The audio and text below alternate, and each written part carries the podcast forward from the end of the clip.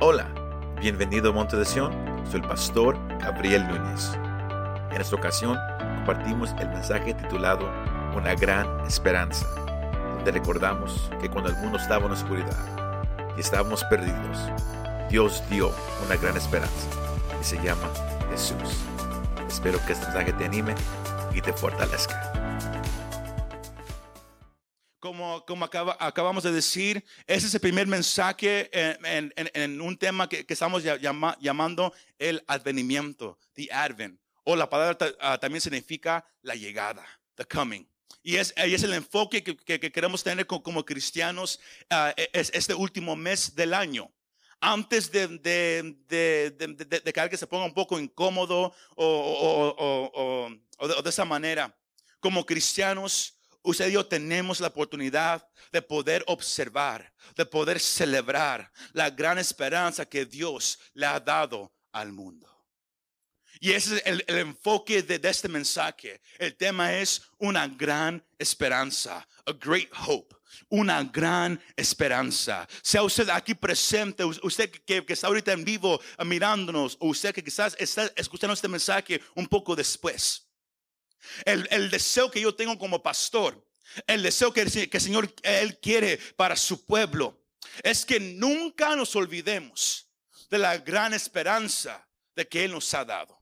Porque es fácil olvidarnos sobre esa gran esperanza, lo más y más que vivimos en este mundo. Lo más y más que, que- que es fácil mi- mirar la- las cosas de Dios como una religión. De, de empezar a hacer, no, yo me hago de este lado, o yo me hago de aquel, o yo creo esto, o yo creo aquello. Y, y- y tenemos tanta gente que, que- se hace de muchos lados. Y, pero también tenemos ah, un grupo que, tristemente se, se- se ha olvidado de, de- de la sustancia, de, lo que, de lo que pasó esa primera temporada, esa primera Navidad. Lo- La, la gente que se ha perdido en tradiciones modernas que, que- que han quitado el enfoque de la razón por la cual el mundo empezó a observar este mes. Y fue por una gran esperanza. A great hope. Y es lo, lo- lo- que yo quiero que, que- usted entienda, que todo lo, lo- que creemos por medio de la Biblia, por medio de la palabra de Dios, todo lo que creemos, todo lo que predicamos, todo lo que compartimos con amigos y familiares, no está basado en una religión, no está basado en una creencia solamente, no, está basado en una esperanza real. Y esa esperanza tiene un nombre y se llama Jesús de Nazaret. Espero que, usted me esté siguiendo en esta tarde. Pero Romanos 8:24 dice, Pablo habla, porque en esperanza hemos sido salvados. Pablo dice en Colosenses 1:27, a estos Dios quiso dar a conocer cuáles son las riquezas de la gloria de este misterio entre los gentiles. ¿Y sabe qué es ese, ese misterio entre los gentiles? Que es Cristo en ustedes, la esperanza de gloria. Cristo es la esperanza que el hombre necesita. Él es la esperanza que el mundo necesita. Él es, la, él es la razón por la cual usted hoy está sentado en esta iglesia ese domingo por la tarde. Porque alguien un día les compartió sobre esa gran esperanza. ¿Y se llama quién? Jesús. Bendito sea su nombre, aleluya. Pero Pablo, él también dice en Efesios 1:18, mi oración es que los ojos de su corazón les sean iluminados para que sepan cuál es qué. La esperanza de su llamamiento, cuáles son la ris- la- las riquezas de la gloria de su herencia en los santos. Lo más que usted lea su Biblia, lo más que usted lea desde Génesis hasta Apocalipsis, y lo más que usted lo estudie. Si usted no entiende esta parte, usted, usted no ha entendido lo, lo- lo que Dios quiere que, que- que- que- sus seguidores entiendan. Que la razón por la cual aquí estamos no nomás fue lo- lo que, lo que los ángeles dijeron a los pastores una noche más de dos mil años atrás, más fue la frase que ellos dijeron, que venimos a anunciarles a todos estas buenas noticias, que ahora el hombre tiene una gran esperanza. Y la esperanza es quién, iglesia? ¿Es quién, iglesia? Aleluya. Y si usted yo, si usted se mete a un diccionario, if you go in a dictionary y usted busca lo que la palabra esperanza significa, el, diccionario le va a dar tres definiciones. La primera es un sentimiento de expectativa, como que algo va a pasar. Cuando alguien dice yo tengo esperanza, está diciendo yo siento como que algo va a suceder a mi favor. Otra, otra definición es el deseo para que algo suceda. Eso es esperanza. Pero la tercera definición es la, la, la, la, que más me gusta. Dice, esperanza significa una persona o cosa que puede ayudar a salvar a alguien. Cuando hablamos de esperanza, hablamos de que alguien puede una cosa puede ayudarme, puede salvarme en medio de mi situación difícil. Eso es tener una esperanza. Y como le dije, la esperanza que, que el cristiano tiene, la esperanza que todos pueden tener, no, es, no es una cosa, está en una persona. Y se llama aquí en iglesia Jesús de Nazaret. Se lo sigo diciendo porque usted se lo tiene que memorizar. Porque no hay nada más hermoso que compartir las buenas noticias. La parte más triste es que debes de, de compartir a Cristo, compartimos tradiciones. Debes de compartir una gran esperanza, compartimos no, no, no, no más malas noticias. El Evangelio son buenas noticias. Sí, hay algo malo más lo que Dios ofrece es algo bueno.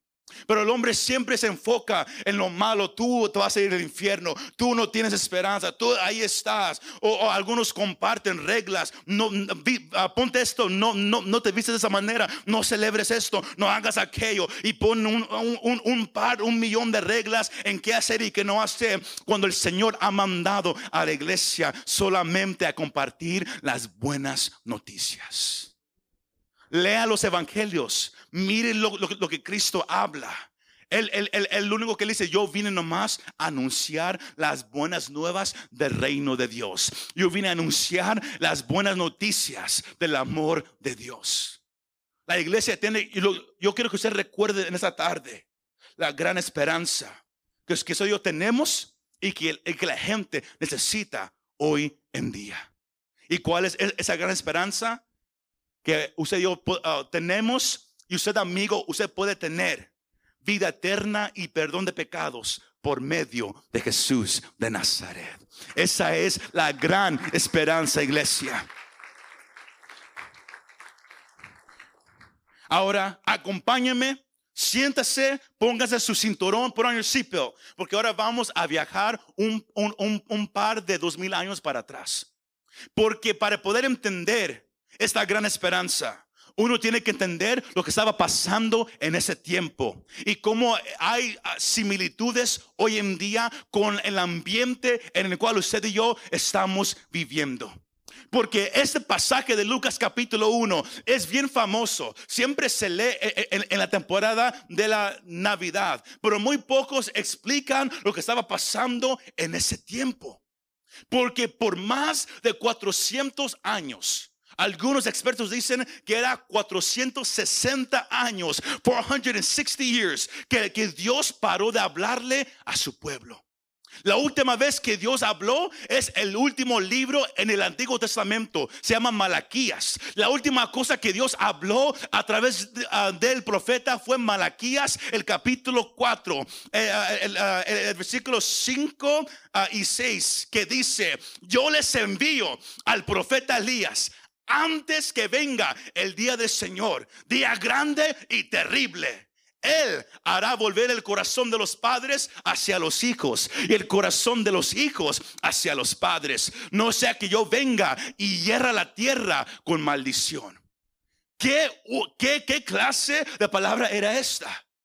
Fue, es la última palabra de Dios escrita que Él le dio a Israel. Y luego el Señor paró de hablar por 460 años. Lo último que Dios, Él le dijo a su pueblo, que estaba en una condición mala, eran noticias de juicio. Pero a la misma vez, Él les dio una noticia de esperanza. Que Dios, escúcheme amigo, amiga, Dios es un Dios santo. Él tiene un estándar que es alto. ¿Y cuál es el estándar? Él mismo. Sino el hombre que, que, se cree buena persona. La mujer que dice, yo voy a ir al cielo porque Dios es bueno y Él me va a dejar entrar porque yo le doy dinero al pobre, yo casi no maldigo tanto, yo soy buena persona. Si tú piensas de esa manera, el estándar con el cual tú te tienes que comparar para ver si eres buena persona no es el, que está a tu lado, no es la, no es la vecina que, que, que está en la esquina, no, el estándar es Dios mismo. Y Dios juzgará el pecado. Él juzgará conforme a su estándar. Y él, el Señor aquí dijo a través del profeta Malaquías que vendrá un día, eh, lo, que la Biblia llama el día del Señor, donde Él va a juzgar al mundo. Él juzgará a aquellos que, que murieron en sus pecados. Y ese juicio, ese día será el día más terrible para la persona que se encuentre delante de Dios sin ninguna esperanza, sin ninguna manera de, de salir de ahí. Será el día más triste. Mas sabe una cosa. El Señor dice, más antes de ese día, yo mandaré a alguien que va a preparar el camino, que va a empezar a anunciar, to announce regresen al Señor. Come back to God. Regresen al Señor. Y luego el Señor no dice nada. Pasan 400 años. A los que les, a los que les a los que les gusta historia, o si usted escribe y usted le gusta estudiar mucho la Biblia, el, profeta Malaquías, él dijo esa profecía en el año 430 antes de que naciera el Señor Jesucristo. Y entre el, año que él dijo e, esa profecía, hasta el día que el ángel vino a, declarar algo a Zacarías. Entre esos años, ¿sabe qué pasó? Los judíos cayeron en una oscuridad. Ellos maltrataban a sus esposas. Ellos se, estaban casando con paganos, con, gente que, Dios dijo, no quiero que tengas ninguna cosa con ellos. Ellos no diezmaban. Lea Malaquías capítulo 3. Ellos estaban en, en contra del Señor. Los sacerdotes habían descuidado sus responsabilidades. Ellos ya no estaban enseñando al pueblo las cosas del Señor sino espiritualmente ellos estaban cayendo, moralmente ellos estaban cayendo, en, el gobierno ellos estaban cayendo, que en el año 333 Israel cayó a los griegos, el 10 años después, en, el, año 323, ellos cayeron a los egipcios. Y luego en el año 204 ellos cayeron a los sirios, sino Israel cayó cayó y cayó. Fueron conquistados por reino tras reino tras reino hasta el año 63 cuando fueron conquistados finalmente por los romanos. Y en, medio de todo eso, ellos estaban espiritualmente muertos. Ellos no, no, Dios ya no estaba hablando. Ya no había palabra del Señor en el pueblo. La gente, cada quien hacía como ellos pensaba que estaba bien. Se, empezaron a, levantar muchas revueltas en, en, esa nación. A lot of revolts. Los famosos como, como Judas Macabeo en el año 165. Donde ellos trataron de echar afuera a los romanos, mas fallaron. Sino había tantos problemas en esta nación que Dios había escogido. El pueblo no estaba listo para la venida del Mesías. Y si usted y yo hacemos una comparación a los tiempos de hoy, podemos hablar que el mundo está también en oscuridad, que, el mundo está buscando su esperanza en un gobierno. Y cuando el gobierno no lo puede hacer, la gente se asusta, la gente lo busca en, actores, porque hoy en día la gente sigue lo que los actores dicen. Yo le recomiendo como pastor, no siga los actores, no siga los famosos, siga mejor a Cristo. Enfóquese más en lo que Él le dice no, no, no, no, no, no busque lo que el hombre está buscando. Pero miramos una comparación de cómo hoy en día la, gente eh, en su forma de vivir moralmente, en la forma de pensar, en su creencia en su, la gente ya no está tan apasionada como Dios como antes una vez estaba. Israel era igual. y eh, en, los, en los estudios, esto se llama el, tiempo de silencio, a time of silence, cuando Dios no habló. Y cuando Dios no habla, cuando Dios no se mueve, usted mira el resultado. Mas Dios había prometido en la última profecía de- del Antiguo Testamento que algo iba a cambiar. El momento, el momento que, que, que- que iba a aparecer el hombre que iba a preparar el camino para el Mesías que iba a venir. Porque Dios, cuando Él quiere obrar, Él nunca hace nada, iglesia. Él nunca hace nada sin, sin primero mencionarlo a alguien. Amos capítulo 3 versículo 7 dice, ciertamente el Señor Dios no hace nada sin revelar su secreto a sus siervos los profetas. Antes de que Dios se mueva, Él siempre lo anuncia primero. Para que cuando suceda, la gente diga, Dios lo hizo, Dios es real, a Él sea la gloria para siempre.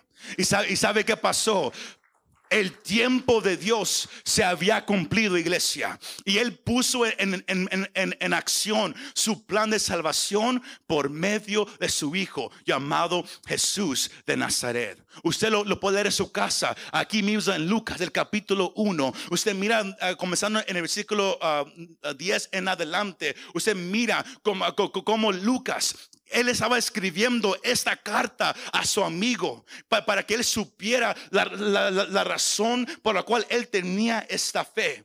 Y, y Lucas dice, yo he estudiado, yo he hablado con aquellos que estuvieron en, en- en cada evento que sucedió para que tú, amigo mío, para que tú sepas que lo que tú crees y tú puedes estar seguro que, que esa fe que has puesto en Cristo es una fe real que Cristo es real.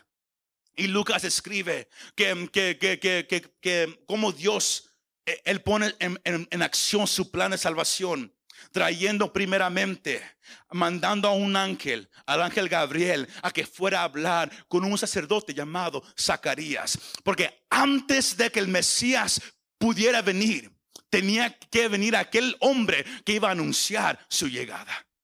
Y Dios escogió a, esta pareja, a Zacarías y Elizabeth. Y, y ellos, ellos no, ellos estaban ya viejitos, no tenían hijos, mas eh, ellos habían pedido por un hijo y Dios los, los escogió. Y usted puede mirar ahí Lucas, el capítulo 1, versículos 16 al 17. El ángel, él le da un mensaje a este sacerdote y él dice acerca de su hijo. Y él hará volver a muchos de los israelitas al Señor su Dios. Y mire el versículo 17, como es igual a Malaquías capítulo 4, versículo 6. Él dice, Él irá delante del Señor en espíritu y en poder de Elías para hacer vol- volver los corazones de los padres a los hijos y los desobedientes a la actitud de los justos a fin de preparar para el Señor un pueblo bien dispuesto antes de que llegara el, Mesías, antes de que el Señor Jesús, Él pudiera comenzar su ministerio, el corazón del hombre siempre tiene que estar preparado.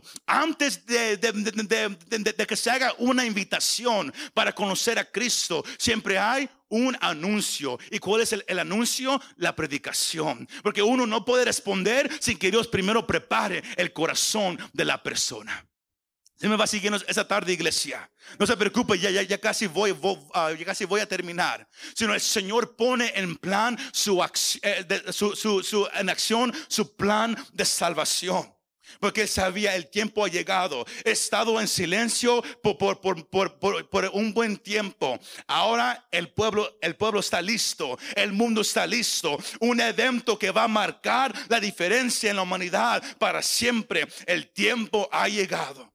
Y el Señor manda palabra a Zacarías. Mas miramos dos respuestas. La primera es de Zacarías. Y cuando Dios le manda y a través del ángel y le da esta palabra de lo que va a pasar, Zacarías, si usted sigue leyendo su casa, Zacarías no lo cree. Él se queda en, en duda. Pero ¿cómo va a pasar esto? Yo soy viejito. Mi, mi, mi esposa es esa viejita. ¿Cómo, cómo, ¿Cómo va a pasar? El ángel dice, yo soy Gabriel que está delante de la presencia de Dios y Dios me mandó a, decirte estas buenas noticias de esperanza, más porque tú no has creído quedarás mudo hasta el día en que, en que esto suceda, porque lo que Dios dice que va a pasar siempre va a pasar, iglesia. Siempre va a pasar, iglesia. Siempre. Siempre. Más. Lo que había estado demorado, ahora iba a ser renovado lo que estaba muerto ahora iba a ser revivido. Ahora la gente que ya no tenía esperanza, no había profetas por 400 años, no había nadie hablando de Dios o guiando al pueblo a regresar a Él. Mas Dios ahora había mandado una vez más a alguien que iba a preparar el camino, dejándole saber a los hombres que había llegado una vez más la palabra de Dios, que ahora hay esperanza una vez más para la humanidad. Y lo miramos en el pasaje de esta tarde, como el ángel Gabriel seis meses después, él regresa, pero miramos una respuesta diferente, porque ahora él va a una joven llamada María.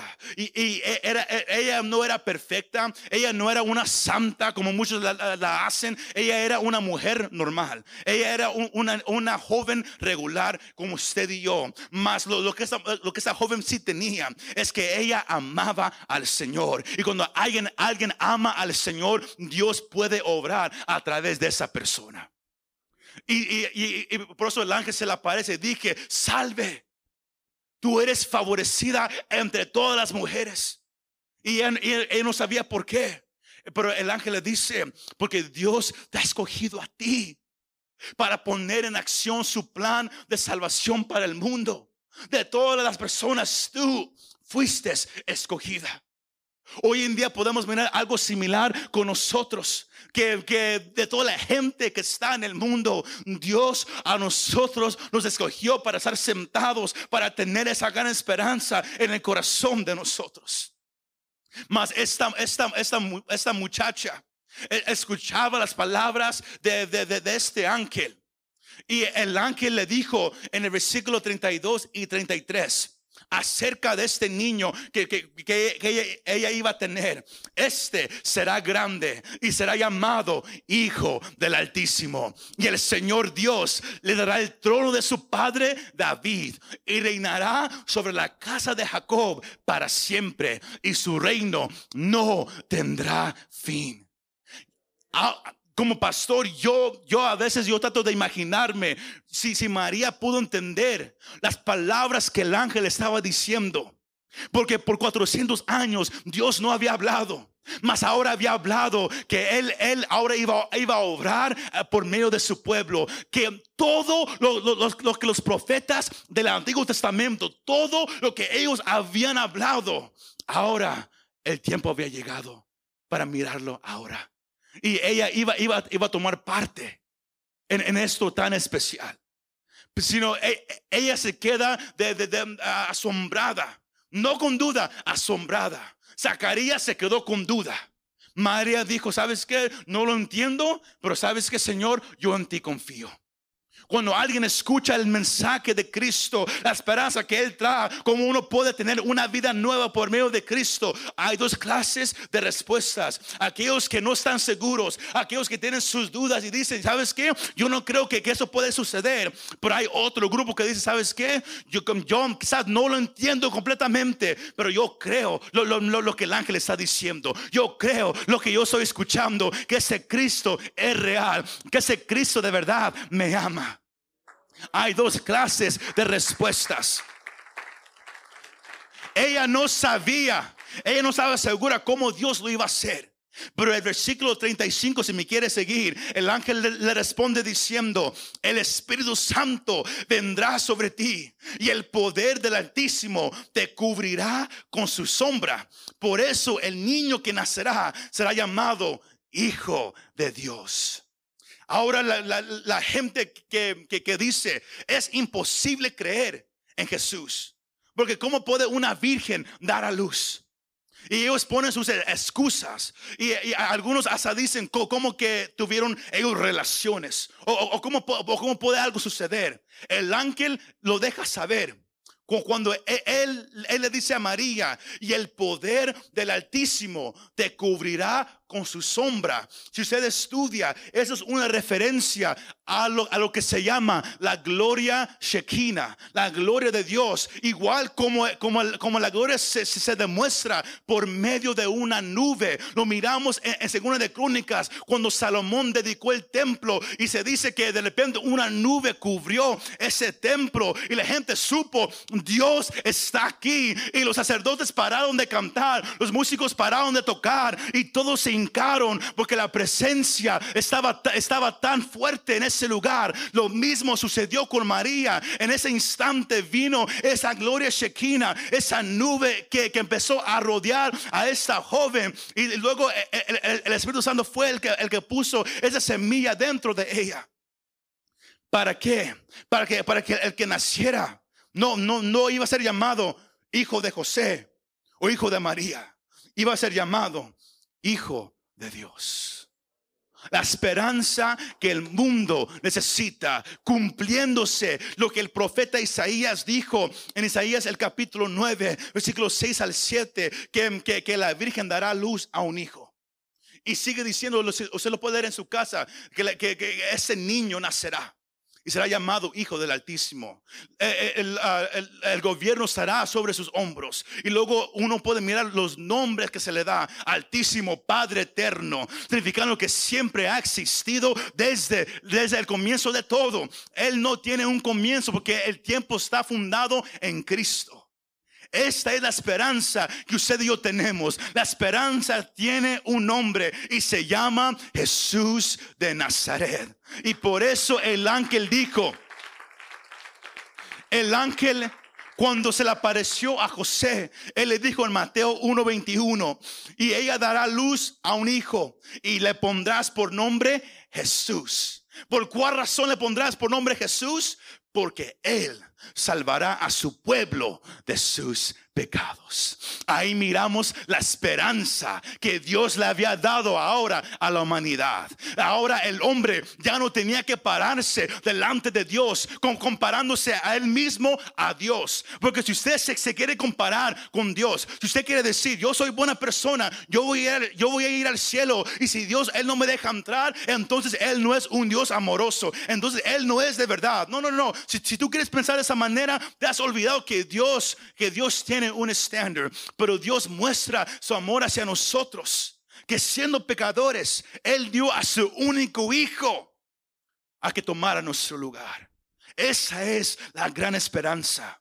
El ángel, él le dijo a José, lo vas a poner por nombre Jesús, porque Él salvará a su pueblo de sus pecados.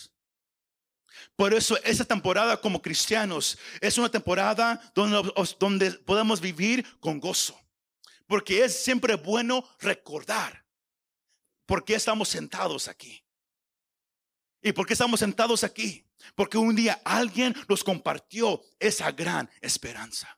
Que tú y yo éramos pecadores, en camino al infierno.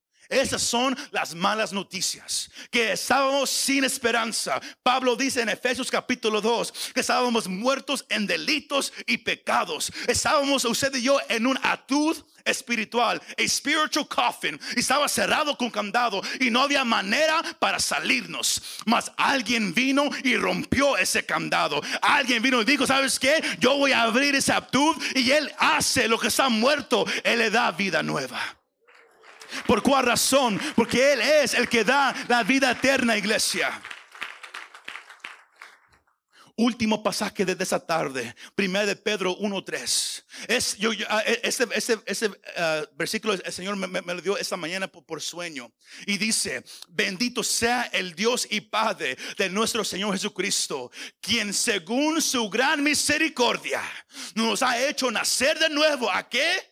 A una esperanza viva, mediante, por medio de la resurrección de Jesús de entre los muertos. Tú y yo estábamos muertos en una tuda espiritual y con el candado cerrado, más porque Cristo vino al mundo. Él nació un día porque Dios tuvo mucho amor al mundo que dio a su único hijo Jesús para que todo aquel que en él crea no se pierda, no siga caminando el camino camino al infierno, donde ya no habrá escape. Si tú vas al infierno, ya no saldrás de ahí. Ese es un lugar de tormento. El Señor Jesús mismo habla que es un lugar donde el fuego nunca se apaga, donde los gusanos comen la carne, donde hay tormento por medio de demonios. Mas Él vino a dar un escape del infierno. Él vino a dar una esperanza a la persona, una esperanza al joven, al niño, al adulto, que tú no tienes que morir en tus pecados, tú no tienes que ir al infierno, porque hay una esperanza,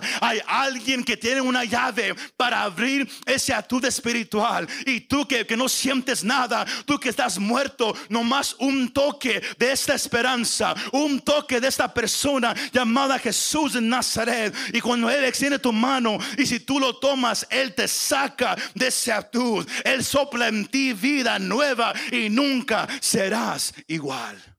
Qué gran esperanza tenemos, iglesia. Que según su gran misericordia, Él nos ha hecho nacer de nuevo a una esperanza viva. Y es esa esperanza lo que ellos somos llamados a compartir todos los días. Tú que te gusta hablarle a la gente acerca de Jesús, siempre háblales de cómo Él es la esperanza que ellos necesitan. Sí, menciona hay un infierno, que eso nunca, nunca se te olvide, que hay un infierno. Porque Cristo no vino a nacer nomás por, nacer. No, vino a nacer porque el mundo estaba en oscuridad. Estaba perdido. Estaba sin dirección. Y sabe una cosa, Él vino a dar vida, a hacer la luz como, como, como, como, como se, se dice aquí, hacer la luz en medio de la oscuridad. Esa es la gran esperanza. Por eso, como que celebramos esa temporada, estamos felices. No, no por las tradiciones modernas, no, estamos felices porque hoy tenemos una gran esperanza en nosotros y se llama Jesús de Nazaret. Cuando, cuando bendice su santo nombre, pongámonos de pie, iglesia, en esa tarde. Hay una esperanza. ¿Y cómo se llama iglesia? Jesús de Nazaret. En este momento, me, gustaría hacer esta invitación. A, si hay alguien aquí presente en este lugar o alguien que, que está mirando en vivo, ahí donde estás. Cristo es la esperanza que tu corazón necesita. Cristo vino a darte vida. Pero tú tienes que responder a esa invitación. Pablo dice en Romanos que si confiesas con tu boca que Jesús es el Señor y crees en tu corazón que Dios lo levantó de los muertos, tú puedes ser salvo. You can be saved. La persona va en camino al infierno, sin esperanza, en suciedad, sin escape. Mas Dios en su gran misericordia dio a su Hijo Jesús, como igual como, como Pedro escribe, que según su gran misericordia, Él nos ha hecho nacer de nuevo a una esperanza que está viva. Cristo, Él no está muerto. Él nació en una temporada. ¿Para qué? Para dar esperanza a un mundo en pecado, a un mundo alejado de Dios. Y si tú quieres responder, ahí donde estás, nomás, nomás levanta la mano al cielo. Que no te dé vergüenza. Don't, don't be ashamed. Porque es una confesión que hacemos de que yo necesito a Cristo, de que yo necesito esa esperanza de que yo creo que Él es real. Y si tú quieres responder a esa invitación, ahí donde estás con la mano levantada, repite esta, esta confesión conmigo. Dice, Señor Jesús, he escuchado este mensaje y yo creo que tú eres real, que tú viniste un día a este, a este mundo a ofrecernos esa esperanza. Y yo reconozco que he sido pecador y que necesito la esperanza que, que, tú, que tú me ofreces perdona mis pecados. Yo creo que tú eres Jesús, el Hijo de Dios. Y yo quiero ahora el resto de mi vida vivir solamente para ti. Te entrego mi vida, te entrego mi voluntad, te entrego todo lo que soy. Yo, yo quiero que tú seas el, eh, mi Dios, el Señor de mi vida. Gracias por esa esperanza que me has dado. Gracias por amarme tanto que me has dejado escuchar este mensaje. Gracias, Señor Jesús. Amén y amén. Un fuerte aplauso hacia nuestro Dios. Muchas gracias por escuchar este mensaje. Si te gustó este mensaje, compártelo con tus amigos y familiares. Para saber más de nuestro ministerio, visítanos montedesion.com o también puedes bajar nuestra app para el teléfono. Que Dios te bendiga y nos vemos la próxima vez.